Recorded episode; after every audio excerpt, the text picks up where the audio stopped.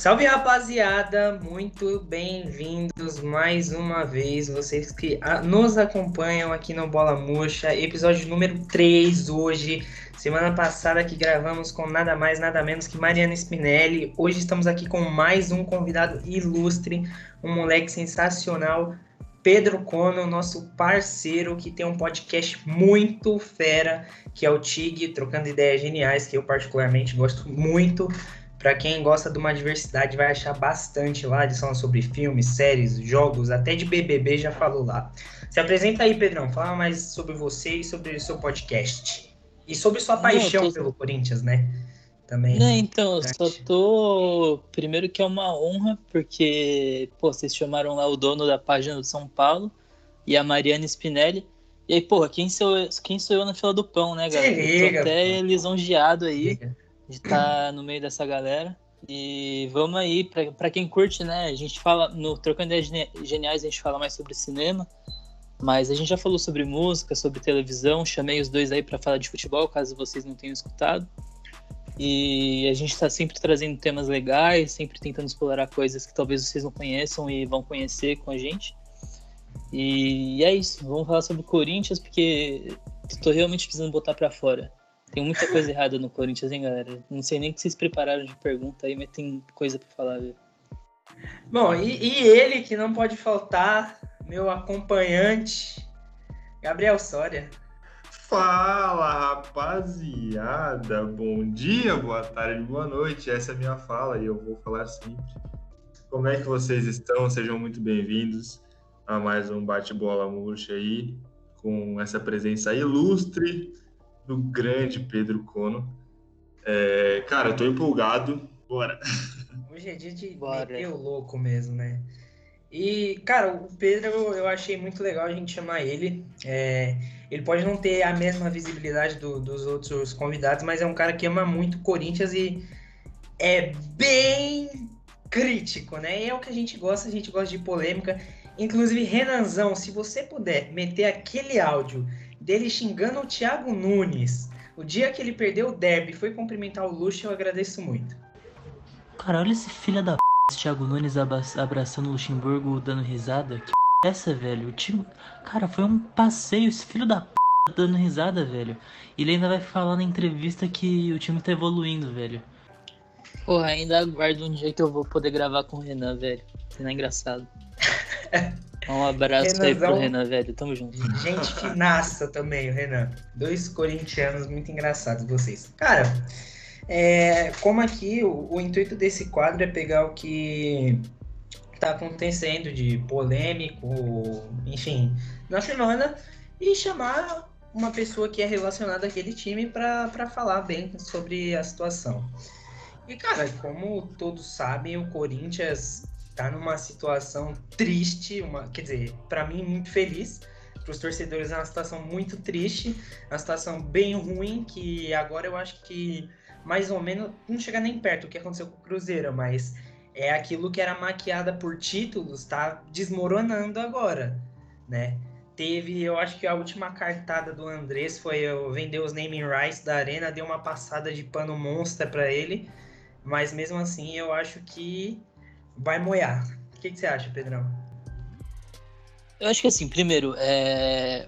o Corinthians ainda arrecada muito, assim. É até uma coisa que se diz muito assim que, nossa, porque o Palmeiras arrecada muito mais do que o Corinthians. Na verdade, é que o Palmeiras ele é mais bem administrado.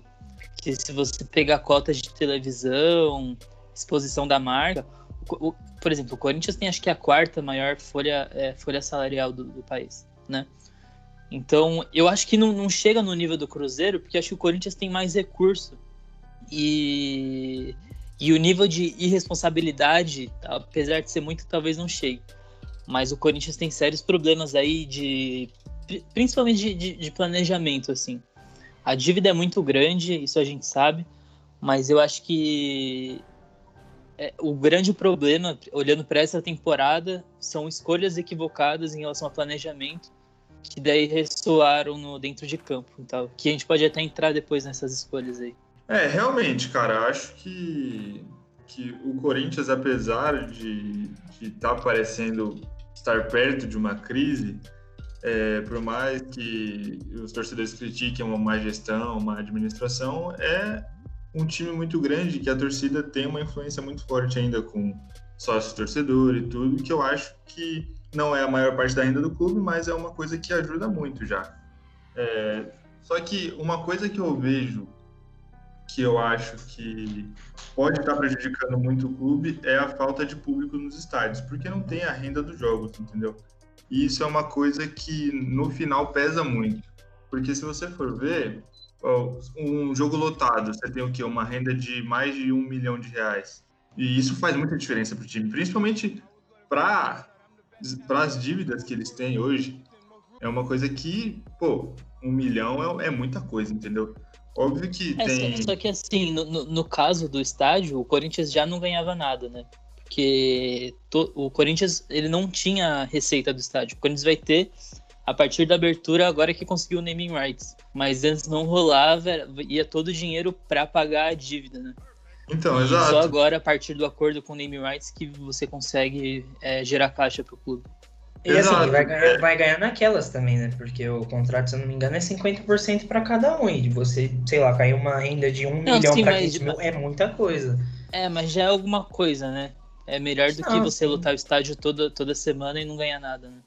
Exato, mas é, é uma das coisas que estava prejudicando muito o Corinthians, que é esse fato de mesmo com a renda, e é uma renda boa nos jogos, é, ele não ter um retorno por conta das dívidas que tinha, entendeu? E ainda tem, né? A renda, a dívida do estádio, vamos colocar entre aspas que está acabando, mas ainda tem muita coisa por fora, entendeu? Não, sim. Mas é, é aí que tá. Eu acho que essa, essas coisas assim, a dívida do Corinthians, a dívida do estádio, é uma coisa que assim, todo mundo, que, todo mundo sabe que existe e tá lá. É, o problema o problema principal para mim passa a ser quando você passa a olhar Quantos jogadores, por exemplo, o Corinthians paga que está emprestado? Hoje mesmo saiu notícia do René Júnior, não sei se você lembra desse jogador, que é um volante. Ele foi emprestado para o Coritiba, porque é um jogador que sempre se machucava, não dava certo. E ele voltou, ele está parado, porque ele não tem condição de jogar. E o Corinthians está pagando o salário dele. Isso é um caso, cara. Tem vários, vários, ao redor de vários clubes do Brasil. E, e o pior é que, mesmo com tantos jogadores que o Corinthians paga, Corinthians ainda tem que trazer reforços, né? Trouxe agora o Fábio Santos, estão atrás de um zagueiro, trouxeram o Casares, porque o elenco, o elenco não dá conta. Então acho que esse é o principal erro, assim. As dívidas elas elas existem, a gente sabe e a gente sabe o buraco que isso enfiou. Eu mesmo, eu, eu assim, por mim essa, aquela arena não era feita de nenhuma forma. Fazia uma, uma se queria um estágio, fizesse um acordo lá para arrumar o Paquembu, para ficar com o Paquembu, ou ficava assim mesmo, porque é melhor você não ter do que entrar numa uma loucura dessa aí irresponsável, né? Mas quando você para pra pensar nesses vacilos, cara, todo dia sai notícia que o Corinthians contratou jogador do Sub-23 ninguém sabe, cara. Tem gente que fala até que é uma máfia, porque não faz sentido o Corinthians sem dinheiro ficar contratando jogador do Sub-23. Então são várias coisinhas, assim, de planejamento de, de gestão do futebol que é muito inacreditável, assim, e que realmente vai colocando o Corinthians no buraco, cara. E acho que se o Corinthians vier a cair e tudo mais, acho que é mais por conta dessas decisões muito erradas. Esse lance do estágio que você falou do Pacaembu é um bagulho que eu, eu sempre pensei muito, que o time moscou demais. Porque às vezes, que nem, que nem agora, vendeu os naming rights da, da arena, e por mais que seja um ingresso mais caro, qualquer coisa desse tipo, se o estádio lotar, o Corinthians ganhar 400, 500 mil, às vezes ganhava o dinheiro só disso com o Pacaembu. E seria muito mais barato que a Arena, não entraria nessa, nessa fria que entrou. E você pode ver que o Pacaembu, e não dá pra falar que é impossível, porque o próprio Pacaembu agora foi comprado por uma empresa privada, que vai comandar tudo isso. Então, é, um estádio que, que a torcida é identificada, que a torcida gostava. Fora isso, então é estranho, assim, é... lá. É empolgação de, de dirigente que, porra, o Corinthians ganhando tudo, falando, vamos bancar um estádio aí. E aí, uma decisão equivocada e já era. Eu vejo muitos times agora, tô, muitos times estão querendo fazer isso, né? De fazer arenas, arenas, só que tem que tomar cuidado. É, por exemplo, o Santos vai fazer a arena lá na, na Nova Vila lá. Cara, você vai fazer um estádio com mais de 30 mil pessoas na praia é. A Vila Mal lota para 18 mil pessoas. Então, tipo, pra que, que você vai fazer um estádio daquele ali? Ainda mais nessa péssima, péssima Não, e ainda assim, a, a Vila Belmiro é um dos maiores alçapões do futebol brasileiro, cara. Qualquer time então, treme as cara, pernas para jogar lá. Você não precisa mudar nada, cara. A torcida Pô, gosta, a, o time tem presença. A Ponte Preta querendo fazer arena, sabe? Tipo, pra, sei lá, 25, 30 mil pessoas também, cara. É meio que surreal. Os times estão pensando, acho que, muito mais além do que podem até, sabe? Não uhum. queria ser mal entendido falando isso, mas, cara, é verdade, é futebol brasileiro. Futebol brasileiro não, não é exemplo para nenhum do mundo, né? É, o, o, o, próprio Galo agora também tá com projeto. O Galo também. O Galo que tá, cara, assim, né, o pessoal já tá alertando, assim, que o Galo tá gastando mais do que arrecada, que tá dando umas cruzeiradas aí, contratando jogador que nem louco. Enfim, vamos ver o que vai acontecer, né? é que o Galo ele tem a salvação do, do Melim, né? Que é o novo presidente, que investiu milhões, milhões, milhões. É o cara, ele, o cara paga sozinho o salário de São Paulo, né? Então o Galo ainda tem uma fonte de renda. Agora os outros times não tem. O próprio Santos agora perdeu patrocínios com todo esse lance do Robinho e tal. Como é que você vai bancar? Sabe? É. Aí isso vai gerando uma coisa que vai, vai apequenando o time, cara. Olha o que aconteceu com o Cruzeiro. Por má gestão, né? é complicado. E falando em uma gestão, o um negócio também que você falou foi das contratações e sobre o time investir muito mal, né? E eu queria saber, é, eu acho que o povo merece saber, todo, todo o povo que escuta esse podcast, sua opinião sobre a, a demissão do Thiago Nunes, contratação e demissão do Thiago Nunes, né? E a contratação do Mancini. É, eu queria já adiantar que eu achei que o Corinthians ramelou muito com o Thiago Nunes. Porque você contratou um técnico para fazer um negócio que você não tinha elenco para a proposta de jogo do cara. Então não adianta o cara também querer tirar leite de pedra que não vai conseguir. Então, eu, eu já vou para um outro lado, assim, porque eu acho que, assim, quando você pensa na chegada do Thiago Nunes, se utilizou muito do argumento de que ele ia mudar o estilo de jogo do Corinthians, né? Que o Corinthians jogava na retranca durante 10 anos e você vai trazer um cara justamente para mudar essa ideia. Só que assim, se você parar para olhar assim, nesses 10 anos, que na verdade é mais de 10 anos, né? Desde a chegada do Mano Menezes em 2008, passa pelo Tite, pelo Carilho, por outros treinadores e tal. Dentro desse período, existiram vários momentos em que o Corinthians jogou um futebol propositivo próprio Mano Menezes, quando ele assume e ganha a Copa do Brasil em 2009, era um time que jogava muito para frente. Era um time com Dentinho, Jorge Henrique, que jogava em função do Ronaldo. Tinha até o Douglas Cachaça lá. E, inclusive, é uma coisa que até o, o, Mauro César bate muito nessa tecla quando ele vai criticar o Mano, que ele fala, cara, o que, que aconteceu com o Mano Menezes daquela época, que jogava um futebol para frente? O melhor Corinthians para mim que eu já vi jogar é o de 2015, do Tite, com Jadson, Renato Augusto, Elias, Malcolm, que hoje está na Europa, um time que também jogava para cima. Aliás, esse time de 2015, vira e mexe, estava metendo 3, 4 na arena, foi lá no estádio do, do América jogar contra o Galo, meteu 3, meteu 6 no São Paulo. Então era um time que fazia muito gol e que jogava para cima. Time de 2012, mesma coisa. Era um time que, quando tinha que propor o jogo, ia lá e, e, e propunha.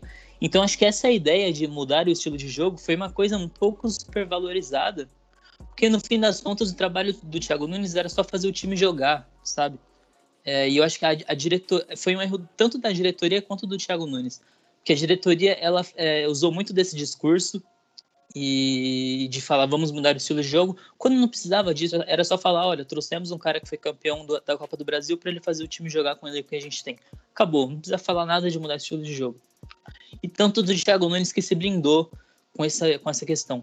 Acho que o trabalho do Thiago Nunes foi muito ruim, sim, porque você olha para o Corinthians esse ano, o Corinthians não tem nada, não tem, é, não sabe é, fazer um contra-ataque, não sabe se defender, é um time desorganizado. As pessoas que vão ver o Corinthians no estádio, elas falam, cara, é absurdo, a organização do Corinthians é muito ruim. E é, um, é assim, é um legado zero, cara. São oito meses de trabalho. O, o, o elenco do Corinthians não é o melhor realmente, mas é um elenco ok, que você consegue fazer alguma coisa. E, pô, pra mim não dá pra, assim, aceitar o Corinthians jogar pior do que o Fortaleza, o Atlético Goianiense, e realmente joga. Então, eu penso duas vezes antes de passar um pano pro Thiago Nunes, porque eu acho que ele poderia ter feito um trabalho, no mínimo, ok. Ele quase foi rebaixado no Paulista, largou o time na porta da zona do rebaixamento, eliminado na pré-Libertadores, então é muito ruim mesmo. Eu acho que a contratação do Mancini é uma contratação boa, que assim, por mais que eu gostaria de ver o Corinthians um treinador com ideias diferentes e tal, acho que o, o momento para você trazer um cara que sabe jogar lá contra o esporte na Ilha do Retiro, contra o Inter no Beira Rio, um cara que está habituado a esse tipo de coisa, para fazer esse time se organizar um pouquinho. E é o que você já vê um pouco nesses três primeiros jogos. É um time que, porra, sabe montar um contra-ataque, tem muita limitação na zaga. O, Mar o Marlon é um jogador horrível, mas consegue se defender minimamente. Então acho que é uma decisão acertada. E aí, pro ano que vem, você pensa em outra coisa, em outra pessoa. Mas o, o trabalho do Thiago Nunes acho que é muito ruim. Não que ele seja um técnico ruim, não tô dizendo isso. Tô, mas assim, com aquele elenco não deu liga, ele não conseguiu. Acho que ele sentiu um pouco a pressão. Ele teve aquela decisão de não assumir o time é, ano passado, porque ele foi contratado em outubro e ele decide assumir o time só em janeiro, ganhando salário. E, pô, foi uma escolha assim que ninguém entendeu na época, mas a gente falou, beleza, se der tudo certo no que vem, tranquilo. Não deu. E seriam meses que ele poderia começar a acertar o time.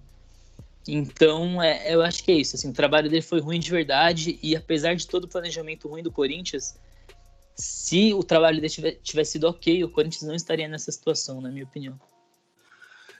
Cara, é, eu concordo que o, que o Thiago Nunes ele foi abaixo do que todo mundo esperava, justamente pelo que ele fez no passado no Atlético, né? E só que assim, no final das contas, eu vejo que, na verdade, o Corinthians não tinha as peças que ele precisa para fazer o estilo de jogo que ele gosta, saca?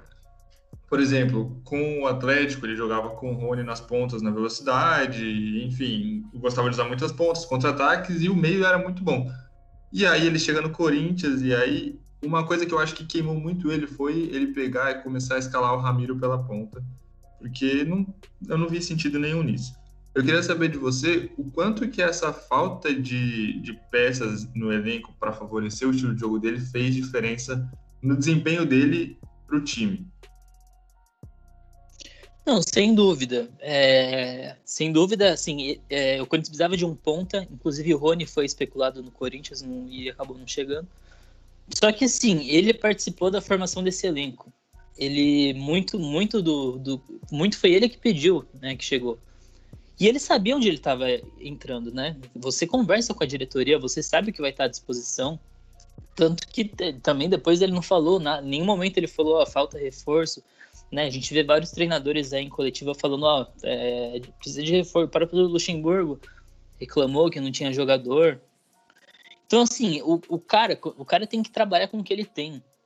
Entendeu? Tipo assim, o Carilli, quando ele chega em 2017, aquele time que, pô, todo mundo fala, caralho, esse time vai cair e tal, ele faz o time ser campeão. Pô, é um cara que ele entende o elenco dele e faz jogar bola. Se ele gosta de, de pontas abertas para velocidade e tal e não tem, pô, tem que pensar em outro estilo de jogo. O que não pode é o time ter uma defesa que é um, um que, cara, qualquer adversário deita em cima da defesa. Você vê o Fortaleza jogando lá, meu, os caras não ganharam por detalhe, o Botafogo não ganhou por detalhe time, o Corinthians perdendo pro, sabe, sei lá, pro Oeste, não sei nem se foi pro Oeste, mas perdeu pro, perdeu pro Água Santa, cara. Então, assim, é, apesar de que, óbvio, né, você, é um erro de planejamento, você trazer um treinador e não dar as peças que ele precisa para fazer o time jogar igual o último trabalho dele. Mas, porra, também é uma limitação do treinador não conseguir se adaptar ao que ele tem ali e fazer um time que, porra, consegue passar da pré-Libertadores, entendeu? E assim, não conseguiu passar da pré-Libertadores e, tipo, de novo eliminado por um time que, cara, desculpa, mas não tem camisa, não tem história nenhuma o Guarani. É, virou piada e o caralho, quatro. E eu acho não, que o Mancini... Inclusive, o, o Corinthians, é, internacionalmente, é um time que tem pouca tradição, cara. Tipo assim, a nível nacional, o Corinthians é um time forte e tal, que se impõe a nível internacional, tem uma Libertadores e só, e o Mundial, né? Mas é um time ainda que capenga muito para ganhar campeonatos internacionais. Também acho que deveria ser um projeto da diretoria colocar na cabeça, ó, vamos ganhar no campeonato internacional, nem que seja uma sul-americana, Sabe, não vamos cair numa pré-Libertadores. faz o caralho, cara. Faz qualquer coisa, mas não vamos cair. Porque é um time que eu acho que ainda engatinha um pouco dentro desse cenário. Eu acho que o Corinthians cresceu muito. Sendo bem sincero, eu acho que o Corinthians cresceu muito inter internacionalmente nesses anos. Porque foi um time que jogou Libertadores constantes. É, não foi tão bem em algumas, mas ganhou uma e foi o último brasileiro a ganhar um Mundial, ainda mais nessa era agora de Europa 10 milhões de vezes acima do futebol brasileiro. Foi o único time que, dos últimos anos, foi o único que ganhou. Né? Não, sem dúvida cresceu, mas assim, quando você. Eu acredito muito nessa coisa de tradição, sabe? De peso na camisa. Tirando o que ganhou, o Corinthians parou nas oitavas, no máximo. O Corinthians não chegou nas quartas. Eu acho que isso tem muito a ver com um time que não está habituado a chegar, sabe? Tem muito time, por exemplo, o Grêmio pega um mata-mata e ele cresce. Ao mesmo tempo, no Campeonato Brasileiro, ele nunca chega. Então acho que tem a ver com o DNA do time e o Corinthians precisaria de um projeto para mudar esse DNA. É, eu também acho que é tudo questão de um projeto e projetos são coisas que parece que o Corinthians não sabe fazer. Até sobre essas contratações do Thiago Nunes, eu assim, você às vezes, quando você é, é torcedor, você vê um cara que seu time vai contratar, você fala, caralho, esse maluco joga muito, não sei o que e tal. Só que às vezes você contrata, a diretoria contrata peças, e eu via muito isso no Corinthians, sabe? Tipo, contratava jogadores que não jogaram bastante em algum time, não eram mais a mesma coisa, nessa de tentar recuperar o futebol do cara, e contratava muitos jogadores sem sentido. Tipo, Cara, você contratou o, o Corinthians contratou o Luan, o, o Ramiro, ele era no máximo, no máximo, bom jogador no Grêmio. Ele jogava muito porque aquele time do Grêmio destruía. O Luan, tudo bem, o Luan era um fora de série no Grêmio, mas não jogava fazia dois anos. Então você contratou Luan, Ramiro. Aí agora você traz. A torcida estava muito otimista com Otero e Casares. Caras que só deram problema no Galo. Só deram problema. Então aí você já vê quatro reforços de peso, entre aspas, que para mim não vão acrescentar se o time vai ficar bom ou não. Eles parecem que vão muito mais atrapalhar do que acrescentar. E é o que realmente está acontecendo. O Otero tá até jogando bem, o Casares vai começar a jogar. Só que, cara, é umas contratações tipo. O próprio Bozelli, o Bozelli foi artilheiro da Libertadores em 2000 não sei que lá, não lembro. Ah, o Bozelli joga muito. O cara veio, jogou bem um paulista, e agora? Saiu, sabe? Então é umas contratações sem, sem pé nem cabeça que o torcedor acaba se iludindo, achando que os caras vão jogar e os caras não fazem nada. E realmente quem joga no time, a diretoria manda embora. O Romero, por exemplo. Olha o que, que a diretoria fez com o Romero. O Romero não era craque, não era um ótimo jogador, mas o cara dava vida. É o maior artilheiro da história da Arena. É o cara que fazia gol. Então, eu fico meio que sem entender isso. É, a diretoria sempre fala muito assim de é, vamos aproveitar as oportunidades do mercado, não sei o quê. Em 2019 trouxeram um monte de jogador do Fluminense, que era o time que brigou para não cair, sabe? Trouxe o Sornosa, aquele Richard, uma galera assim, nada a ver. E esse ano estão trazendo o pessoal do Atlético Mineiro que o São Paulo ele não quer. No caso do Atlético Mineiro, acho que até estão vindo bons jogadores. O Otero é um cara que, assim, é aquele cara que dá ponto. Porque ele acerta um chute ali, uma falta. E é, que o Corinthians, é o que o Corinthians precisa no momento. O Casares, tecnicamente, ele é um bom jogador. Deu uma assistência aí no jogo contra o Vasco e tal. O grande problema para mim das contratações é principalmente essa questão de você trazer jogador que já passou pelo Corinthians há tipo oito anos atrás e, e assim, como se o Corinthians devesse alguma coisa para esses caras. O maior caso para mim é, já foi que é o do Everson Sheik, é um cara que estava encostado aí. O Corinthians trouxe o cara para jogar 2018, ele tinha acho que 38 anos e não, não satisfeito ainda botou o cara para a diretoria quando ele se aposentou e é um cara que nem, assim, ele fez gols da Libertadores, mas ele, ele sempre foi muito mais identificado com os times do Rio. Tipo, nem, não, não tem nem necessidade. Trouxe agora o Fábio Santos, putz, sabe, essa questão do Fábio Santos é bizarra. O Arana estava livre no mercado, aí você traz o Sid Clay, agora traz o Fábio Santos. Então é, é esse tipo de coisa de planejamento que eu tô, né, que eu, que eu falei. Acho que o principal caso são os zagueiros do Corinthians. O Corinthians iniciou o planejamento de 2020 com quatro zagueiros. O Danilo Avelar, que é, um, que é um lateral esquerdo, mas que o Thiago Nunes bateu o martelo, falou que queria ele de zagueiro. Beleza, já, já isso arriscado, você ter quatro zagueiros e um improvisado, mas beleza. O Gil, o Bruno Mendes, que é um cara aí que é outro tipo de contratação, contratação que o Corinthians faz, que são as promessas sul-americanas, que aí vem aqui não joga nada, é ele, o Arauz, a galera vai lembrar aí do De Federico também, que hoje joga a segunda divisão da Argentina, um negócio bizarro. E quem mais? E o Pedro Henrique. Do nada, no meio da temporada, eles resolvem vender o Pedro Henrique, sem, sabe, nem era uma grana que não dava para aceitar, resolveram vender o cara. E aí o Danilo Avelar machuca, o Bruno Mendes é expulso. O Corinthians tem um zagueiro à disposição, que é o Gil. O Corinthians que foi tá jogo Flamengo com. É, pois é. E era o único zagueiro para enfrentar o Flamengo. Trouxeram lá o Marlon, que estava na reserva do Cruzeiro, às pressas. E aí o Corinthians foi com essa dupla de zaga para jogar contra o Flamengo, cara, o melhor elenco do país. Pô, toma um sacode. Então, é, essa é a mão da diretoria para mim que tá realmente pesando e fazendo o Corinthians afundar, sabe? Cara, eu vi uma, um comentário de um torcedor esse, essa semana, quando o Fábio, o Fábio Santos foi anunciado no Corinthians, que, que eu não lembro quem foi, mas ele falou que ele queria ver um time que jogasse igual ao de 2015, mas ele não queria o time de 2015. Você tem quem? É, o Gil, o Cássio, peças que foram muito importantes em 2015, que hoje não estão rendendo não estão rendendo o que podem render. O Cássio, inclusive, o que eu, quero, eu queria te perguntar dele também, é, é, um cara que é ídolo da torcida, que é, para mim, o maior goleiro da história do clube e que hoje está sendo contestado quase todo jogo. Tanto que ele deu aquela entrevista polêmica dele, falando que se ele estiver atrapalhando, ele prefere ir embora, tudo. Como é que você vê isso? A relação da torcida com o Cássio, é, de acordo com as atuações recentes dele, mas também essa, esse pronunciamento dele, porque na minha, na minha visão foi um pouco exagerado. Se você está no time grande, você tem que saber que você pode ser cobrado. É, eu acho que assim, o, o Cássio ele tá numa, numa fase ruim. Tipo, ele vem falhando, falhou contra o Ceará, contra o São Paulo, contra o Botafogo, contra o Flamengo. Então, eu acho que primeiro assim, ele precisava de um tempo no banco. O Walter entrou, foi bem. Então, para mim, esse é um ponto. Ele, ele tem que ir pro banco porque a fase é ruim e o Corinthians não pode perder ponto.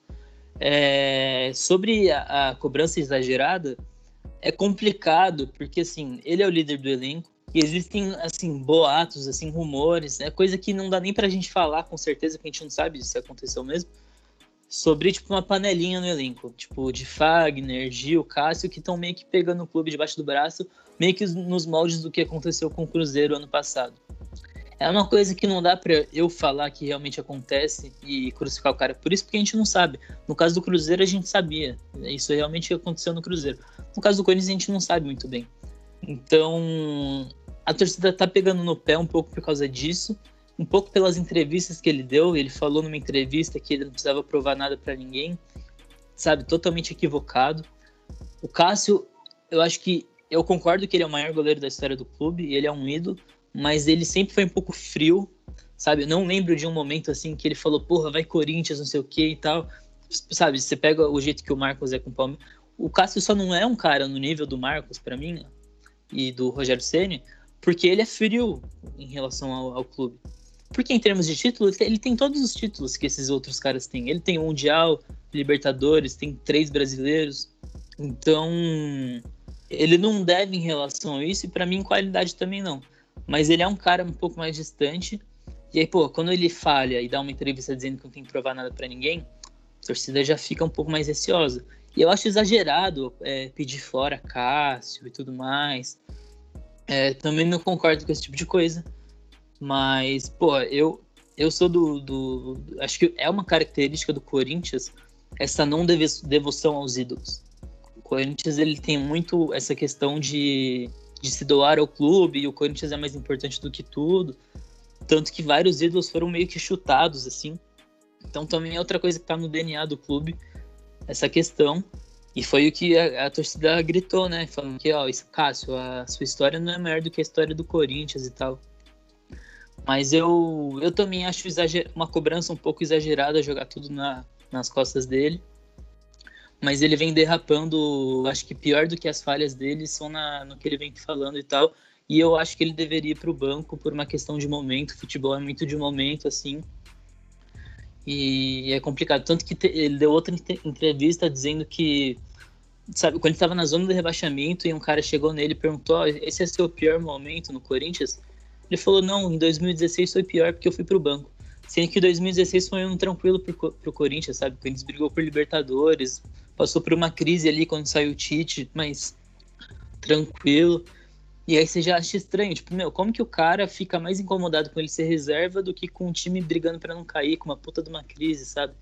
Então essas coisas já incomodam também. É, eu concordo em, concordo com o Pedro. É, eu acho, em partes até, né? Porque eu acho muito desnecessário algumas coisas, né? Do jeito que a torcida do Corinthians está se retratando a isso, porque eu acho que assim, ela tem, tem muita cobrança que é desnecessária. Eu acho que tem que cobrar sim, ele tem que pegar um banco. O Walter tá muito melhor que ele. Só que eu vi muita gente também, por exemplo, criticando o Mancini por ter ido de Cássio e não de Walter. O cara, o Mancini, ele é treinador antigo já, cara. Ele tem cabeça, tá ligado? Isso que a torcida tinha que entender. Não tem como você chegar agora e simplesmente, no momento, um dos piores momentos que o time tá vivendo, simplesmente tirar a maior referência do time. Não tem como você chegar num clube e falar assim, o Cássio ali, ele é o pica, ele é o cara. Por mais que ele seja irmão, ele é o cara. Aí vai chegar um técnico e vai falar assim, ó, você agora é banco. Você é banco, vai é, entrar vai do, do, do, tamanho do, do treinador, né? Porque, assim, outra coisa que falam de bastidores que a gente não tem certeza é que o Thiago, o Thiago Nunes também era um cara um pouco distante com, com os jogadores. Ele, o ambiente do Corinthians não era dos melhores. E eu acho que uma das coisas que o Mancini quis trazer para o Corinthians é justamente trazer esse ambiente de volta e essa relação. Isso. E, pô, você não traz isso colocando o cara no banco, né? Exato. Então acho que tem um pouco a ver com isso. Tipo, ó, vamos tentar respeitar algumas hierarquias aqui. Mas, porra, é óbvio que vai irritar a torcida isso. Existiu uma hierarquia é. dentro do clube desse nível, isso incomoda. E, mas aí também acho que é coisa para pensar para a próxima temporada. Pô, vamos manter esses caras ou não? Não sei. Mas talvez no momento realmente seja o caso, ó, vamos dar mais uma, umas três rodadas pro Cássio, se ele falhar de novo aí a gente pensa em tirar. Mas, pô, o cara acabou de chegar, tirar logo assim, talvez seja ruim pro grupo e aí seja pior ainda. Não, e isso é uma coisa que essa questão do, dos medalhões, né, como falam, tem no futebol inteiro. Você viu o que aconteceu lá com o Cruzeiro, quando o Rogério Ceni chegou, falou, o Wilson vai pro banco, os caras bateu o pé. Racha o elenco, racha, não tem como falar que não racha. Se eu sou o Mancini, eu ficaria com o Cássio, manteria o Cássio, por mais que a torcida enche o saco do cara. Ficaria aí na próxima temporada, falou, ó, oh, Cássio, tá, o Walter tá melhor que você, agora é a vez dele, tá, não sei o quê. Aí é uma coisa. É, o que eu acho desnecessário, a torcida pedir fora Cássio, não sei o quê, o Cássio é um filho da puta, o Cássio é o quê. Cara, sinceramente, desse elenco inteiro, você falou da relação ser frio, mas não adianta, ninguém ali gosta mais do clube do que o cara, do elenco atual. Não, não tem como não falar. O Cássio, pelo menos para mim, é o maior ídolo da história do Corinthians. Ninguém fez o que ele fez pelo Corinthians, né? E olha os caras que o Corinthians teve como ídolo. A gente tá falando de Sócrates, Rivelino, o próprio Neto. Ele tá no patamar desses caras e ele não se aposentou ainda. Né? Eu acho que muitas pessoas não botam ele como maior só pelo fato dele não ter se aposentado. E se a torcida fizer isso, é aquilo que você falou, vai chutar mais um ídolo e vai ficar aquele negócio chato. Né? É, sim, é, e também aí vai muito daquela questão que eu falei de como o Corinthians lida com essa coisa de ídolo e tal. Que já é diferente, assim, sabe? Pô, São Paulo tem, tem vários ídolos, o Palmeiras tem vários ídolos. O Corinthians já é um pouco diferente, assim. O Corinthians já é uma coisa mais de do clube e tal. Então não sei, assim. Eu só, eu só entendo incomodar. Também não acho que tem que ser fora Cássio, porque o Cássio é um bom goleiro, cara. Não faz sentido você mandar o cara embora. Eu não acho que também que é. Eu não acredito no Cássio rachando o elenco, deixando o clima ruim, derrubando o treinador. Eu não acho. Acho que passa longe disso. O Cássio nunca deu um indício de ser de ser um cara desse tipo, assim. É, mas enfim, o que incomoda é justamente você. O, o, cara tá num momento ruim e você não poder colocar ele no banco para não criar um incômodo, né? Eu acho que o que incomoda a torcida é mais isso. Cara, e mudando um pouco de assunto, mas não mudando, é, o Corinthians teve esse vexame que para mim foi um dos maiores vexames da história, você tomar um 5 a 1 em casa querendo ou não, o Flamengo é um dos maiores rivais do Corinthians por causa por conta dessa relação do, dos dois maiores clubes com torcida tal. Então foi um vexame absurdo, né? Perder de 5 a 1 em casa. Só que o Corinthians não foi tão mal, né? Se você levar em consideração que o goleiro do Flamengo fez ótimas defesas, né? E, cara, sobre isso, o Corinthians não ganhou de nenhum time que estão entre os 10 primeiros. Não ganhou de nenhum. E, tipo, cara, se você pegar o, o G10 do, do brasileiro, a gente tem Atlético Mineiro, São Paulo, Inter, Flamengo, Palmeiras, é, acho que o Fortaleza, Fortaleza, enfim, alguns Santos, times. Santos, Goianiense. É. O Atlético Goianiense está acima do Corinthians na classificação. É, eu acho que assim, isso tem a ver com a realidade do clube. Né, por, por esses motivos. Primeiro, pelo planejamento, eu citei a questão do, dos zagueiros, que é bizarro, assim, um clube profissional, só com, o time ter um zagueiro, bizarro. E, e pelo fato, para mim, também, que eu já falei do trabalho do Thiago Nunes ter sido muito ruim, e o Corinthians está tendo que iniciar um trabalho agora em outubro. O Corinthians está iniciando um trabalho em outubro agora, né? É, acho que tem a ver com, com isso. O jogo contra o Flamengo, ele me lembra muito um jogo que teve esse ano também, que foi o jogo do Barcelona e do Bayern, que foi 8 a 2 porque foi um jogo que deixou claro as diferenças entre os clubes em questão de planejamento, gestão, projeto e organização dentro de campo. Deixou escancarado assim que o Bayern está em outro nível assim. Mas ao mesmo tempo, foi um jogo que o Barcelona, num momento ali, ele até surpreendeu. Que a galera até falou: Meu, não imaginava o Barcelona chegando para finalizar assim. É, no primeiro tempo ali, o Barcelona fez até um bom jogo por alguns minutos. E foi a mesma coisa. O Corinthians, no, no primeiro tempo ali, até meio que, meio que competiu, tomou um gol ali, mas poderia ter feito um.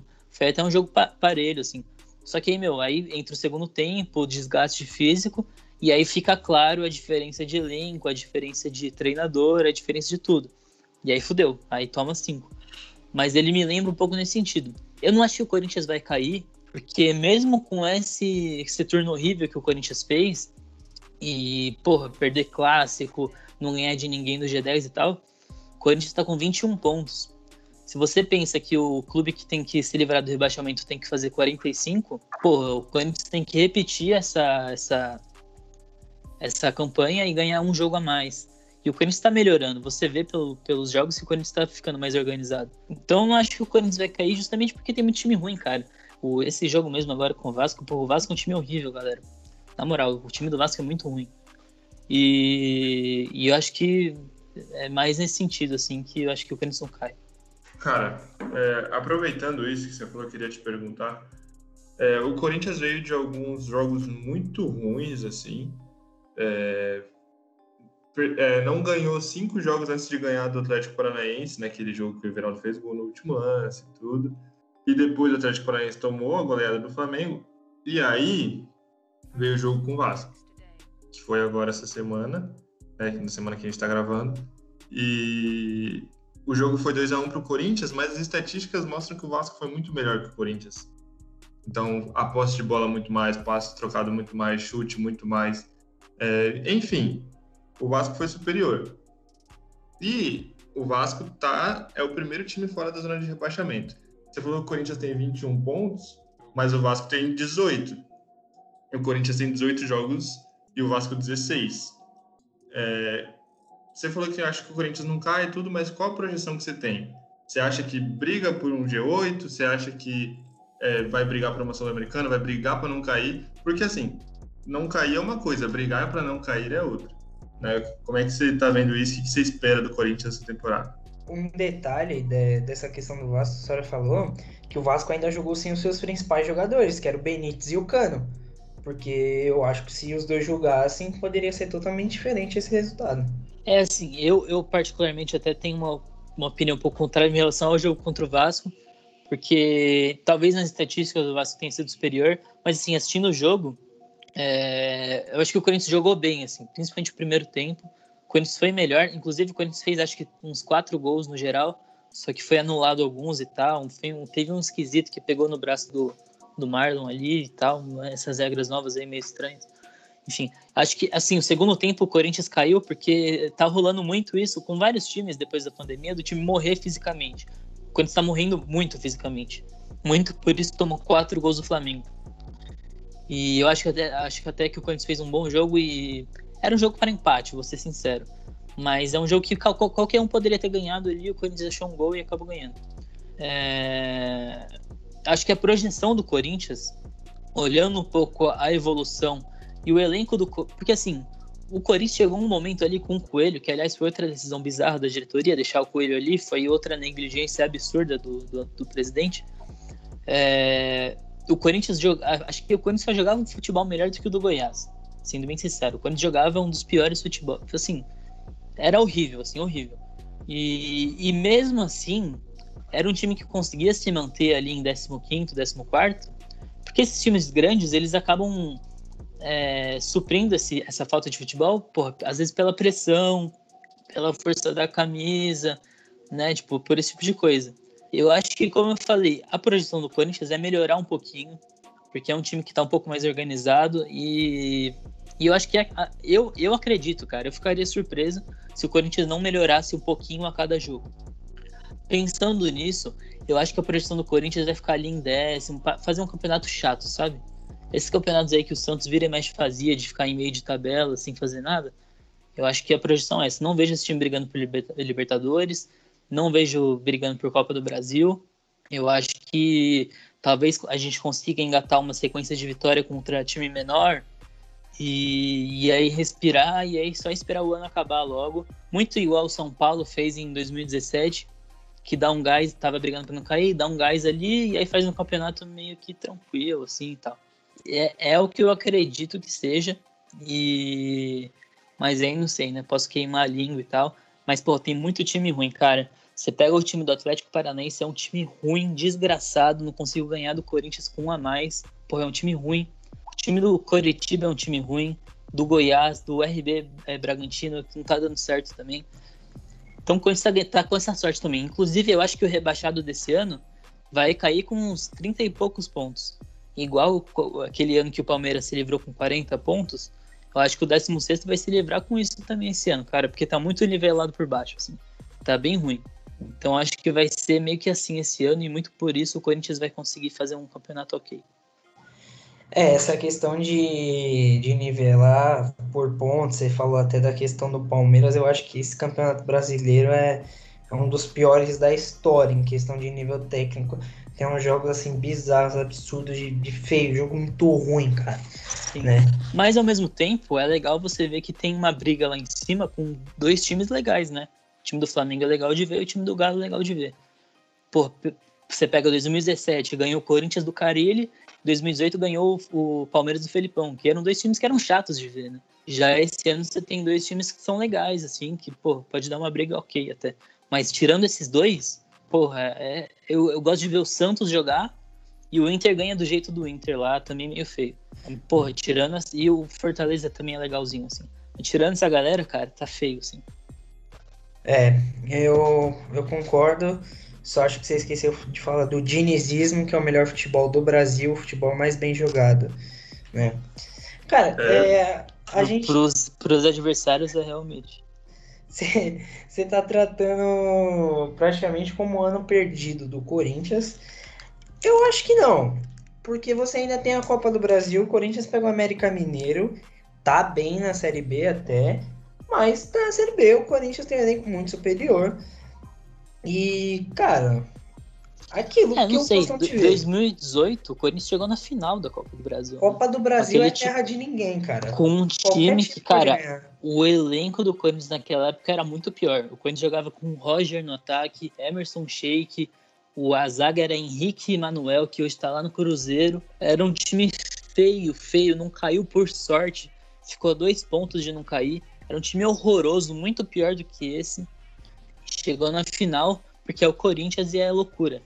Então eu não duvido também chegar, mas eu não penso nisso, assim, para mim é muito distante, acho que tem uns times aí Pô, o Palmeiras tem mais chance, o próprio São Paulo, o Inter pode acabar brigando, o Santos, o Santos joga muito bem, cara. O Santos eu acho que é um time que tem grande chance de chegar longe numa Copa.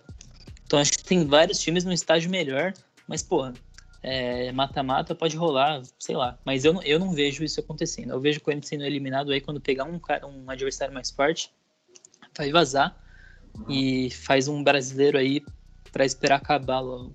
Você acha que passa do América Mineiro?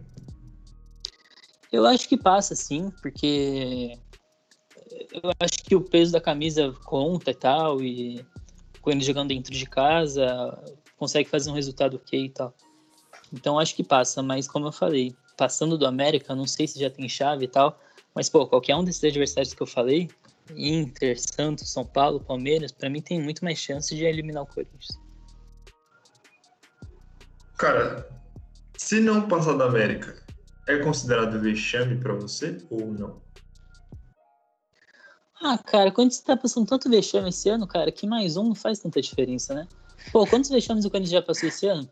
Pré-Libertadores, perder com um a mais do, com um a mais do Ceará, perder final pro Palmeiras, tomar cinco. Pô, só vai ser mais um, entendeu? Então, eu, às vezes até, pô, se perder acho até ok, porque daí é, foca no brasileiro para ficar tranquilo, sabe? Às vezes eu até penso que se, às vezes não é o caso de botar o time reserva. Então, sei lá, eu não assim, óbvio que é um vexame, né? Se você para pra pensar em situações normais, é um puta de um vexame. Porra, é o América. Mas do jeito que tá esse ano, bicho, sei lá. E, Pedrão, para finalizar, é, acho que a gente também não pode deixar de falar a, qual que é seu posicionamento em, em, relação aos protestos, né? Que a torcida do Corinthians vem fazendo. Teve até aquele lance da, da ameaça do filho do Fagner, que não dá para saber se a gente foi um torcedor ou não, mas rolou por causa desse clima hostil tal e enfim, o que, que você acha sobre isso? É, em relação a ameaças a familiares e tal, esse tipo de coisa, é óbvio que a gente não compactua, mas acho que é, assim, é menos uma. Porque assim, uma coisa é você pensar em protesto organizado, de torcida se juntando e falar, ó, vamos em tal lugar protestar, vamos fazer isso. Outra coisa é você pensar em ameaça de internet, cara, porque daí é internet, entendeu? Tipo, meu, isso deve acontecer mais do que a gente imagina. Então, então acho que é o mesmo nível. A cobrança com os jogadores, eu acho que ela é válida quando o cara parece não ter noção de onde ele tá pisando, né? Então, eu acho. Pô, a gente falou muito sobre isso no, no podcast que a gente gravou lá, no Trocando Ideias Geniais, aliás, quem quiser. Mas, pô, o cara carrega ali um peso de uma instituição centenária, tipo, tem muita coisa envolvida. E às vezes o cara não sabe o que ele tá fazendo, então ele vai ser cobrado. É, existe, obviamente, o limite da agressão física e da ameaça, porque isso é crime, independente do que acontecer mas você fazer uma presença ali, mostrar que existe uma torcida e que a gente vai estar tá sempre cobrando esses caras para que o Corinthians não se afunde, porque é, é, exatamente assim, apesar do planejamento e do trabalho ruim do treinador, pô, tem jogadores que não estão correspondendo, que a gente sabe que vai jogar mais. Luan, Fagner, são caras que podem entregar mais pro Corinthians. Então eu sou a favor, assim, de você Pô, no, no aeroporto foi uma questão muito estranha, porque a gente não sabe, assim, se, se teve ameaça e tal. É, se, se por que, que aquilo saiu do controle. Mas, pô, você ter torcedores ali para chegar para um cara e falar, ó, oh, você tem que jogar bola, eu acho que isso é do futebol, assim. Tipo, acho que isso é, isso acontece, vai sempre acontecer, ainda mais em time grande. Talvez até seja polêmico, porque a galera é muito mais, tipo, ah, porque não pode ameaçar é, é, não pode cobrar jogador, não pode xingar e tal. Eu já acho que, tipo, isso é meio que o modus operandi de time grande. E o cara, antes de aceitar jogar num time gigante, ele tem que saber que isso vai rolar, assim. É, eu acho que é isso, né? Não pode agredir, não pode ameaçar, mas a gente sabe que rola. E isso, infelizmente, é uma coisa que eu acho que não vai mudar nunca, né? Bem, é complicado, rapaziada. Quer dizer, complicado para os torcedores do Corinthians. Para mim, por história, está sendo uma maravilha ver o time nessa situação. Bom, é, queria encerrar aqui esse, esse bate-papo muito bacana, muito da hora com o Pedrão. Cara, foi sensacional, do caralho. Foi do caralho mesmo. É, queria agradecer aí sua participação, agradecer mais uma vez o Soria aqui. E se você quiser deixar suas redes sociais aí, falar o que você quiser falar, pode falar. Bom, queria agradecer aí, também gostei, botei para fora aí, eu tava precisando realmente desabafar. Acho que a gente conseguiu falar muito assim, né? É complexo falar desse momento do Corinthians. E, pô, a gente conseguiu aí falar sobre várias coisas aí que estão complicadas. E agradeço o espaço. Sobre redes sociais, pô, eu só peço para vocês darem uma olhada lá no Trocando Ideias Geniais, no Spotify, ou no Instagram, se vocês quiserem. Me dão uma passada lá para escutar, conhecer. E é isso. É, agradeço aí o Pedro e o Sória pelo, pelo espaço. E quando precisar aí, tamo junto, tô aqui. Show, mano. Obrigado pela presença. Foi sensacional, papo cabeça, assim, sobre. Sem, sem muito clubismo, né? Expressando a sua, a sua opinião muito jornalística também, muito bom. E, cara, sinta-se convidado para voltar mais vezes. Tá? Tem, assunto não vai faltar. O Corinthians proporciona isso pra gente fácil. tá bom? Obrigadão. Tamo junto. Valeu, galera. Valeu. Valeu. Falou, galera.